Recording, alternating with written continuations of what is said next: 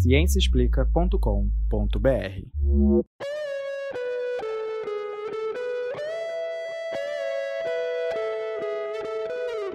Este é o Microbiando, o podcast que traz novidades do mundo da microbiologia e imunologia para você. Esse é o episódio 5 da quarta temporada do Microbiando, gravado em 26 de maio de 2021. No episódio de hoje, vamos conversar sobre as diferenças entre a resposta imunológica contra o famigerado SARS-CoV-2 de indivíduos do sexo masculino e feminino. Oi, pessoal, bem-vindos ao podcast Microbiando. É o podcast que traz as novidades do mundo da imunologia para você. Meu nome é Juliana Echevarria Lima e hoje eu estou aqui com a professora Ana Carolina e com o professor Leandro Lobo. Fala, pessoal. Oi, pessoal, tudo bem? E a gente vai falar sobre as diferenças entre homens e mulheres, que vão além do que vocês imaginam. E isso aqui é só para complicar um pouquinho a vida dos imunologistas, porque a resposta imune entre homens e mulheres é um pouquinho diferente. É, vocês imunologistas gostam de complicar as coisas, né? Isso aí não é complicação, é evolução. E no trabalho que a gente vai discutir no episódio de hoje, a gente vai aprender algumas coisas sobre essas diferenças e os seus impactos na Covid-19. Isso mesmo, Juliana. Vamos usar como base um viewpoint publicado na revista Science em janeiro desse ano, janeiro de 2021. É como uma mini revisão publicada pelos pesquisadores da Universidade de Yale, nos Estados Unidos, que é o Takenhiro Takahashi e Akiko Yabazaki. O grupo de pesquisa, liderado pela doutora Akiko, tem feito importantes é, contribuições né, sobre a resposta imunológica durante a Covid-19. Sim, é verdade. Esse grupo tem contribuído muito nessa área. Toda hora está saindo um artigo aí sobre a imunologia, a resposta imune em relação ao, ao Covid. Impressionante a, né, como eles estão prolíficos eh, nesses, nesses últimos anos, nesse último ano. E eu quero destacar aqui com muito orgulho para nós três, né, gente? Porque eu acho que nós três participamos da formação dessa pessoa que tem uma pós-doc que é egressa da UFRJ. Ela é atualmente é pós-doc lá em Yale, no grupo da Akiko, mas ela fez a pós-graduação com a gente aqui na UFRJ, que é a doutora Carolina Lucas.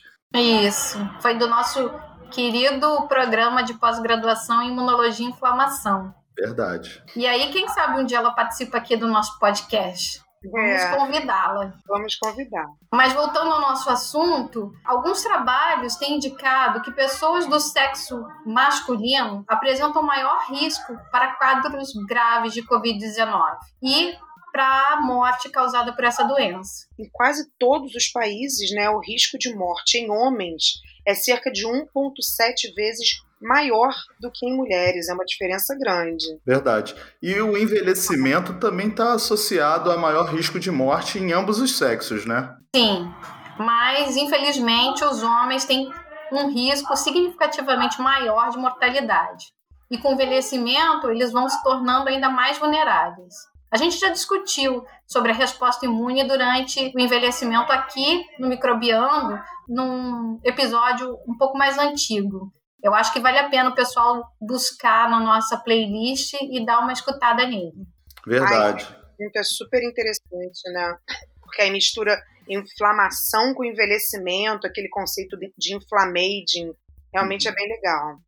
Verdade. E a gente tem que ter em mente também que as diferenças entre os sexos estão misturadas né, com é, diferenças sociais, de comportamento e isso pode influenciar a incidência do Covid. Então não é só uma coisa biológica, tem vai um pouco além disso. É, com certeza. E variação de microbiota. Inclusive. Obrigado, Carol. Obrigado pela lembrança. Não poderia deixar de mencionar.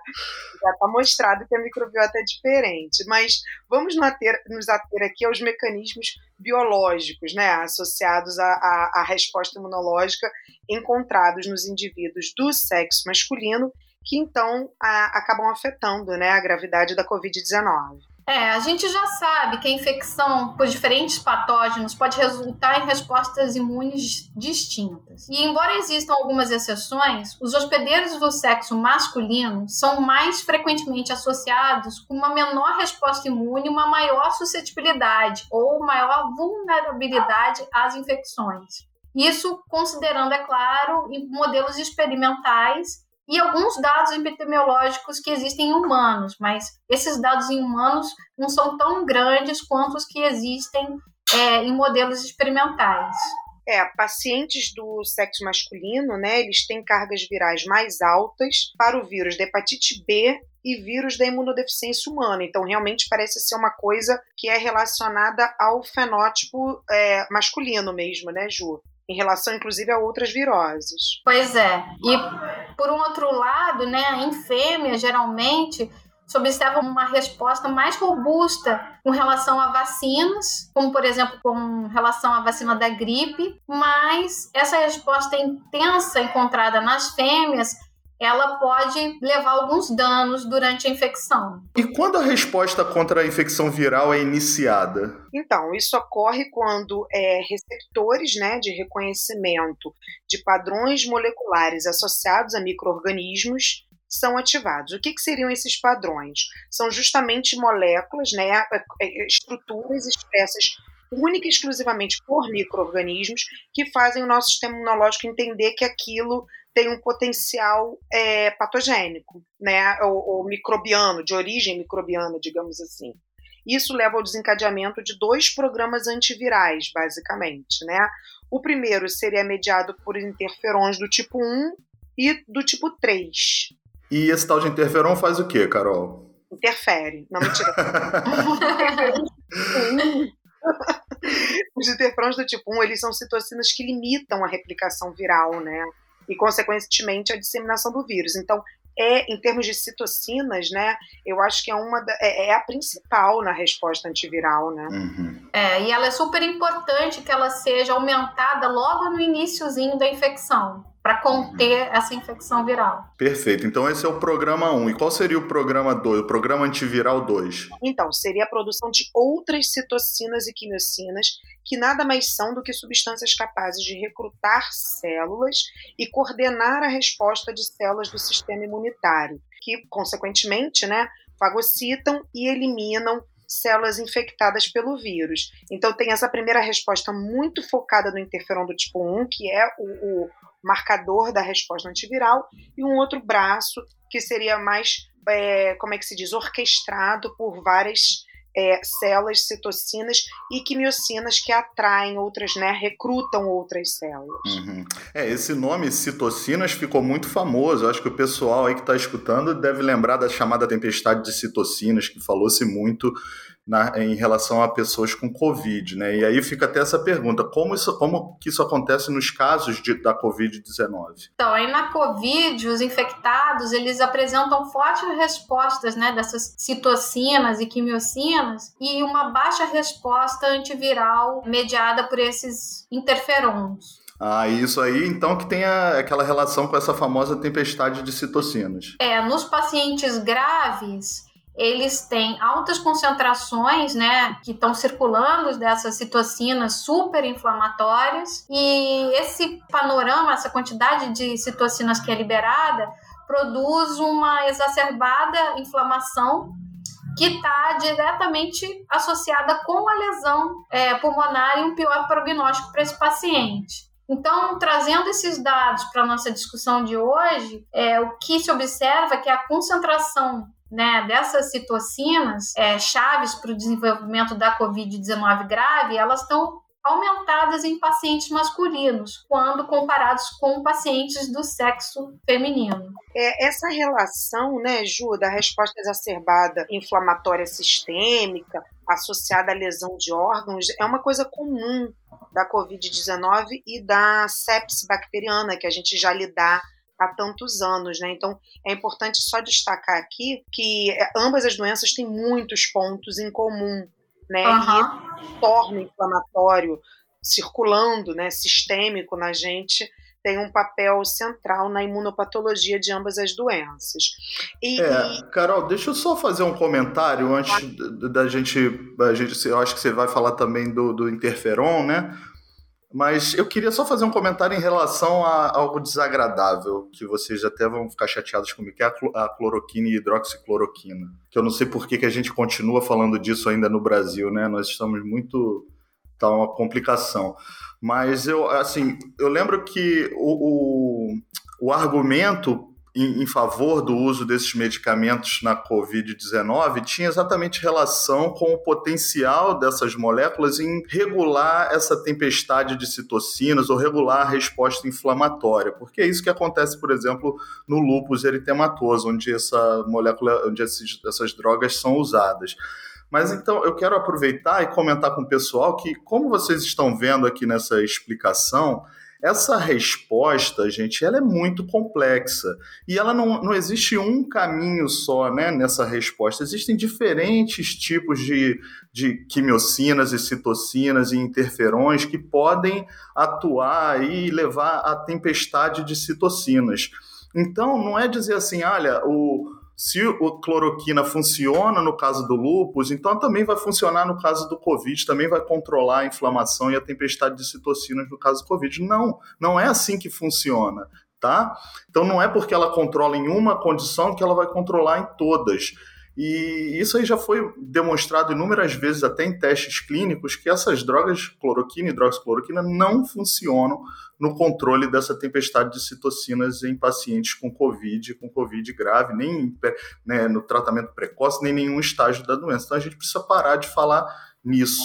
Tá? Apesar de eu estar aqui me contradizendo e falando não, disso. Mas você trouxe um ponto importante, Leandro, porque os médicos continuam prescrevendo é. aquele famoso né, a, a, aquela famosa trinca, ivermectina, cloroquina e, e o antibiótico. É. É, então, assim, eu acho que é, a gente tem que falar isso incansavelmente, tá? Uhum. Realmente a situação é, é, lamentável, que depois de tanto tempo tantas comprovações de que realmente não tem. Não é nem que, tipo assim, mal não faz. Não, faz mal. Faz, é. Dano hepático. Então, realmente é um assunto que eu acho que a gente nunca se esgota de falar é até as pessoas se conscientizarem, né? É verdade. Pois é. É, e Mas... entender que as doenças são diferentes, né? E que. É, a resposta imune é diferente também. Né? É, é complexa. E a gente, infelizmente, não existe um, uma coisa, um medicamento milagroso para a Covid-19 o melhor é evitar contrair a doença. Com certeza. Bom, então voltando ao trabalho, observou-se, né, já se sabe que os homens, então, aparentemente têm menos é, produção daqueles interferons do tipo 1, que a gente já falou, que são super importantes para a resposta antiviral e controle da disseminação do vírus, mas, por outro lado, os pacientes do sexo feminino têm concentrações séricas, né, circulantes no sangue, mais altas dessa citocina antiviral, né? Então, isso é, é, pode ser uma das explicações também para isso. Uhum. E aí você está falando do interferon tipo 1, né, Carol? Isso. É. Então, sobre esse interferon, em 2020 já foi relatada a associação de autoanticorpos que inibem essa sinalização do interferon tipo 1 em um grupo de pacientes graves esse trabalho já existe, mas eles, eles eram de dos dois, de, tanto homens como, como mulheres? Não, a maioria desses pacientes eram homens mais velhos. Nas pacientes do sexo feminino, né, é, a ativação do, das células T específica, dos linfócitos T, né, que são aquelas células que respondem contra o vírus de forma específica no início da infecção, ela é mais robusta, é, mesmo nas pacientes mais velhas. E aí, enquanto os homens é, têm um declínio na atividade dessas células que são tão importantes na resposta antiviral. Nossa, esse episódio está me deixando deprimido, preocupado, né? Mas quem, quem, é o culpado por essas diferenças, Ju? Esse, esse dimorfismo sexual no sistema imunológico, Carol, vocês sabem? É, um dos culpados são os cromossomos sexuais, né? Né, é, um número substancial de genes importantes relacionados ao sistema imunológico é codificado no cromossoma X. Então, embora uma das duas cópias do cromossomo X em mulheres é, seja geralmente silenciada, ou seja, né, inativada, em algumas situações isso não acontece. Isso significa então que os genes importantes eles são expressos a partir dos dois cromossomas? Exatamente. E isso pode ocorrer em células produtoras né, de, do, daqui, do famoso interferon do tipo 1, que é o da resposta antiviral. Né? Elas escapam da inativação do gene que codifica um receptor associado à detecção de material genético do vírus, né, levando a uma resposta maior de produção da citocina antiviral é, o interferon, né? Que a gente fala interferon do tipo 1, que são os interferons alfa e beta, né? Uhum.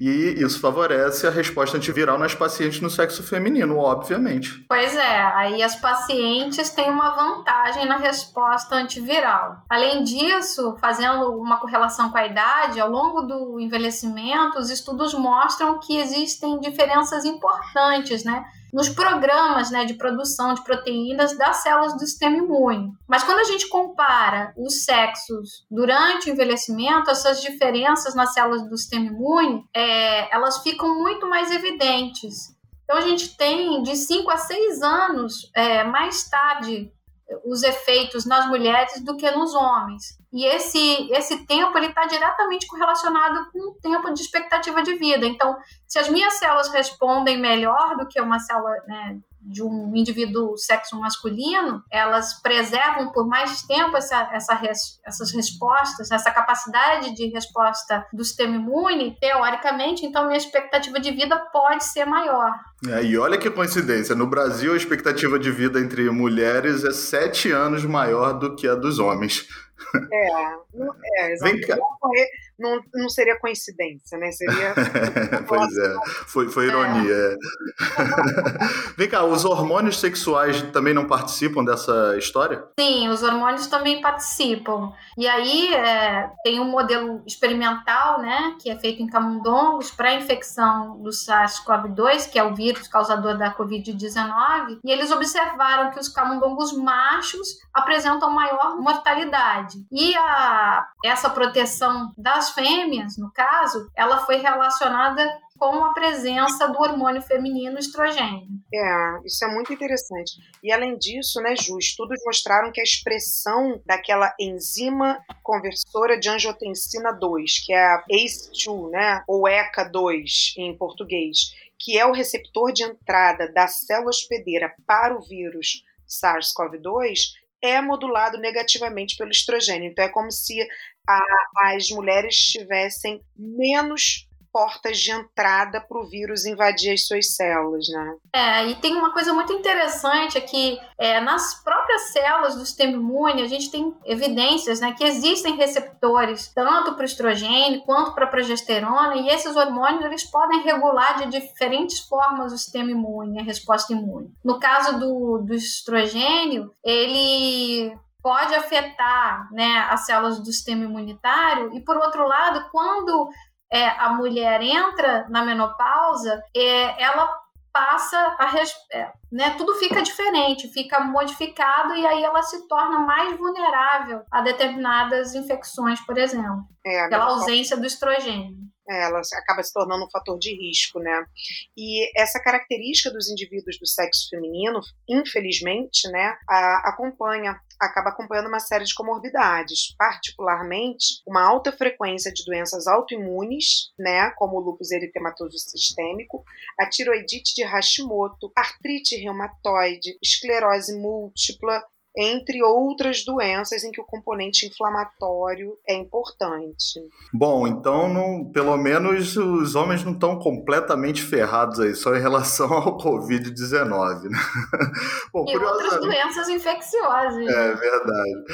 É. Bom, curiosamente, a prevalência de lúpus eritematoso é 14 vezes maior entre pacientes com a síndrome de Klinefelter, que é uma anomalia de cromossomos sexuais mais comum em homens, onde o indivíduo com a síndrome apresenta um cromossoma extra, totalizando 47 cromossomos. E aí a gente volta lá para aquela história da, do, do, fato de do, dos dois cromossomos X né, regularem terem os genes importantes para a resposta imunitária. Então. É, com certeza, ah. que tem um cromossomo X extra, né? Uhum. Então isso acaba conferindo maior incidência de lúpus. É. E nesse panorama todo, ainda tem um outro fator, que é o fator das pessoas que são transgêneros, né? Que é o termo que é um termo coletivo que abrange aqueles cujas identidades de gênero ou papel de gênero são diferentes daqueles associados ao nascimento Uhum. E pouco se sabe sobre a resposta imunológica nesses indivíduos. E alguns deles passam por terapias hormonais para redesignação de gênero. Então, a gente não sabe qual o efeito desse tratamento sobre esses indivíduos, né? É, bom, diferenças de sexo na imunidade também têm implicações para as respostas ao é, SARS-CoV-2, né? Ah, tanto no que diz respeito à vacinação como reinfecção. E níveis mais elevados dos títulos de anticorpos contra o vírus foram identificados no sangue de indivíduos convalescentes é, da Covid-19 no sexo masculino. É, e essa evidência ela está relacionada com o aumento de gravidade na doença nesse grupo de pacientes. Então, com o aumento da carga viral, levando a maior ativação é, de células produtoras de anticorpos, mas que não quer dizer que esses anticorpos apresentem uma boa atividade que a gente chama de atividade neutralizante, que é, ou seja, a capacidade de bloquear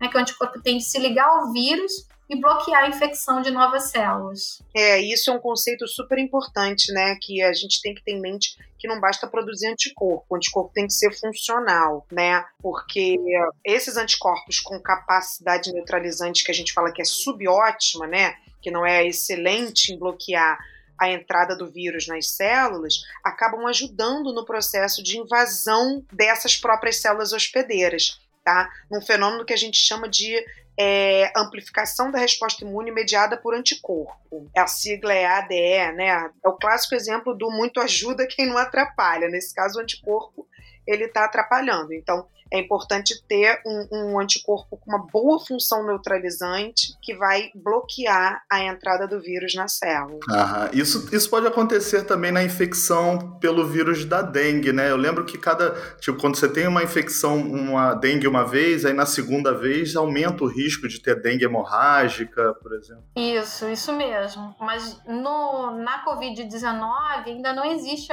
evidência para esse, esse fenômeno. Como você falou, né, na dengue hemorrágica e na síndrome do choque da dengue, isso é bem claro. De qualquer modo, é, estudos que separem né, os resultados entre os sexos, eles são importantes para a gente compreender melhor quais são as diferenças nas respostas antivirais. E isso pode ajudar no entendimento melhor de terapias ou de estratégias para o tratamento dos pacientes. Tem uns estudos de terapia de privação de andrógeno, né, que é utilizada para câncer de próstata, o tratamento do câncer de próstata, e parece que têm sido associadas com redução do risco de infecção pelo SARS-CoV-2. É, Ju, e por isso que relatar dados separadamente por sexo, né, para todas as doenças infecciosas, quer dizer, não infecciosas também, mas nesse caso a gente está falando de, de infecção viral, né, eles podem ajudar o aprimoramento dos estudos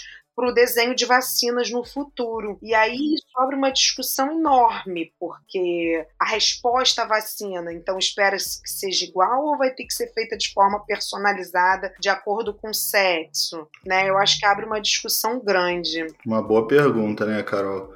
É, é inclusive a reação à vacina também, eu acho que tem muita gente aí falando sobre isso e preocupados com reação à vacina. Então, será que é diferente entre o sexo masculino e o sexo feminino?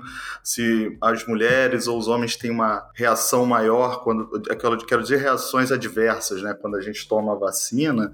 Seria um, isso é bem interessante pensar sobre isso. É, eu esperaria que sim, por tudo que a gente discutiu aqui hoje né? Uhum. Uh, eu, eu, imaginaria que sim. Pode, talvez uma res, a resposta na mulher pudesse ser um pouco mais exacerbada, embora isso não seja um problema para as pessoas se vacinarem. Vocês têm que entender, eu brinco muito com os meus alunos falando isso. Ah, eu tomei a vacina, poxa, tô pior do que se eu tivesse gripado. Que bom, que exagero ativando, é. estão produzindo anticorpos, produzindo citocinas, calma que a T reguladora vai dar conta disso já já. Espera, dura dois dias, três no máximo, né? Na maioria das pessoas nem dois. Então, então, Leandro, de novo, esse é um ponto importante que a gente tem que chamar a atenção aqui, né? É, não, assim, é muito importante porque eu já vi pessoas me perguntando sobre isso e dizendo que não querem tomar a vacina da AstraZeneca porque tem muita reação. Gente, isso é besteira. Essas vacinas já foram testadas extensivamente, elas são seguras para uso em humanos. A gente não pode deixar de tomar vacina, né? Vacina não é uma estratégia de proteção pessoal, individual, é de comunidade. Então, o é. importante, é. a mesma coisa, isso, esse comentário serve para a questão da eficácia, tá? Ficar procurando qual é que tem a melhor eficácia a eficácia de todas as vacinas é excelente. O que importa é a gente ter uma cobertura vacinal grande. É melhor do que ter eficácia alta é cobertura vacinal, ou seja, muitas pessoas vacinadas, porque isso faz com que o vírus deixe de circular e protege todo mundo, incluindo as pessoas que não podem tomar vacina por causa de alguma condição, uma comorbidade ou alguma condição em particular. Né? Então não é para a gente ficar escolhendo, ah, eu vou no posto A porque tem Pfizer, vou no B porque tem Coronavac, não quero AstraZeneca, gente. É, uma então... febrinha, uma frustração, e que, que indica isso, o teu sistema imunológico está reconhecendo aquilo e está produzindo o que você precisa para ficar protegido, né? Perfeito, é isso. É isso. Como que você está tendo isso? É. Então eu acho muito importante mesmo a gente, a gente pontuar. E lembrar que eu sempre que eu tenho oportunidade eu falo isso, o Brasil tem o melhor programa de, de vacinação nacional do mundo, é. tá? Do mundo. É, é, uma das coisas que a gente tem que se orgulhar é o nosso programa é, nacional de vacinação. Então, é realmente essa é uma questão séria e geralmente a gente escuta isso de pessoas leigas, né? Não relacionadas à nossa área. Então, vamos ser multiplicadores de boas de, de, de, de notícias, né? Multiplicadores de ideias corretas, digamos assim. Eu queria só tocar num outro ponto, saindo um pouco dessa história da vacina. Eu acho que na SARS-CoV-2 eu brinco dizendo que a, a, a, a Covid-19 é uma aula, né? Ela é uma aula de fisiologia, ela é uma aula de, de trombose, ela é uma aula de fisiologia respiratória, de imunologia, de inflamação, porque tem tudo acontecendo ao mesmo tempo. Então, por muitas vezes, um, um, um conceito que eu queria comentar aqui com vocês, que eu acho bem legal a gente ter em mente, é o quanto que o balanço entre resistência à infecção e tolerância aos mecanismos importantes para essa proteção impactam na saúde das pessoas, né? Então, é, é, o que a gente. É, é, a famosa imunopatologia, né? Então, você vê muita gente com Covid tendo a lesão renal, a lesão pulmonar, comprometimento, 40%, 50%, 60% do pulmão, né? a própria trombose. Então, isso é quando a gente estuda as respostas entre os indivíduos, uma coisa que a gente pode ter em mente também é isso o fato do sexo masculino ele, ele acabar desencadeando uma resposta inflamatória, digamos assim, né, que não ajuda a controlar o vírus, mas que gera uma inflamação exacerbada, também poderia justificar a, a, a maior incidência de casos graves no sexo masculino. Né? Uhum. Então, isso também era um conceito que eu queria, é, de repente, deixar aí para a gente discutir um pouco. Né? Justamente esse balanço, essa capacidade da pessoa conseguir lidar com os danos colaterais, digamos assim, daquela infecção. É, tem uma. Eu queria comentar uma coisa com vocês. Eu não sei muito sobre o assunto. Eu acho que a Juliana, por exemplo, pode de repente comentar mais sobre isso, que é a questão da, é, do privilégio imunitário durante a gravidez que acontece com as mulheres. Então, uhum. o organismo da mulher, ele de certa forma já está pré-programado, existe alguma pré-programação para ter uma resposta inflamatória menor durante a gravidez por causa desse privilégio imunitário. Será que isso também pode ter uma, um papel aí na resposta a essas infecções virais, aí no caso da Covid, a tempestade de citocinas?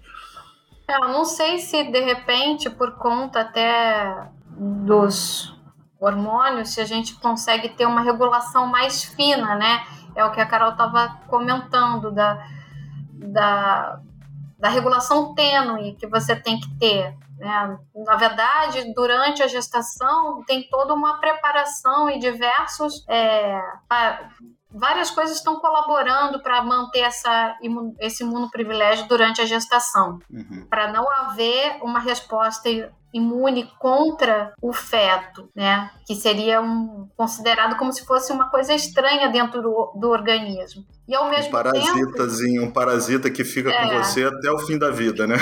E é interessante porque essa resposta também ela não pode deixar de existir, porque a mãe ela tem que estar tá protegida para para que essa gestação ela chegue ao fim, né? Com com saúde, que a criança nasça bem, que a mãe passe bem por todo esse processo e, e tenha como cuidar da prole depois. Então, as infecções também têm que ser é, evitadas. É uma regulação bastante fina. É, é um, um resultado da nossa evolução, eu acho. E também eu acho que a longevidade é, e a diferença entre as respostas imunes das mulheres também tem a ver com o cuidado da prole, né? Uhum. Porque, principalmente nas mulheres em idade fértil, para que isso seja mantido. Muito bom esse papo, viu? Muito boa essa conversa, a gente entendeu um pouquinho mais sobre as diferenças entre a resposta imune em mulheres e homens e especificamente também em relação à Covid, porque eu acho que todo mundo tem essas dúvidas, né? Então vocês, mulheres, são privilegiadas. Eu acho que, assim, vocês... Mulheres são demais, né? Não tem nem A gente merece. Isso aí. No mês de maio, com essa conclusão. Sensacional.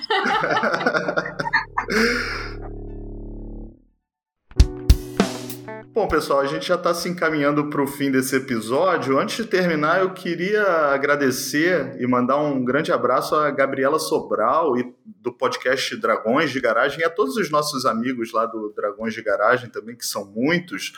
É, que carinhosamente ela lembrou da gente numa palestra que ela deu sobre podcasts para divulgação científica no primeiro simpósio de, de divulgação científica da UF, da Universidade Federal Fluminense.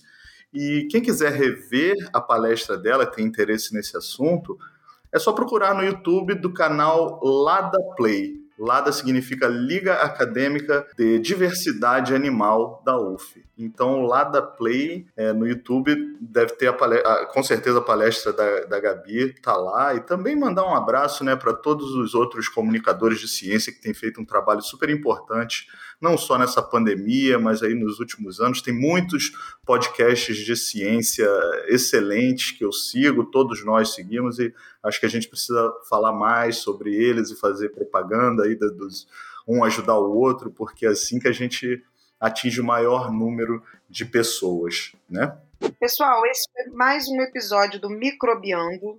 Espero que vocês tenham gostado do tema, da discussão. É, acho que esse é um assunto que interessa sempre a todo mundo. Né? Espero que tenha sido esclarecedor. E se vocês quiserem tirar dúvida, propor tema para essa temporada de 2021, não esqueçam, manda uma mensagenzinha para gente. Pode ser no arroba microbiando, nas nossas redes sociais, ou pelo e-mail microbiando.micro.ufrj.br. O podcast Microbiando tem o apoio do Instituto de Microbiologia Paulo de Góes e do Instituto de Biofísica Carlos Chagas Filho, ambos da UFRJ. Além disso, temos o apoio da SBI, da SBM, SBV e do site A Ciência Explica. Esse episódio foi produzido e editado pela equipe do Microbiando e a trilha sonora foi produzida por Daniel Vasques. Até a próxima, pessoal. Tchau, gente. Beijos. Tchau, tchau, tchau. gente. Até a próxima.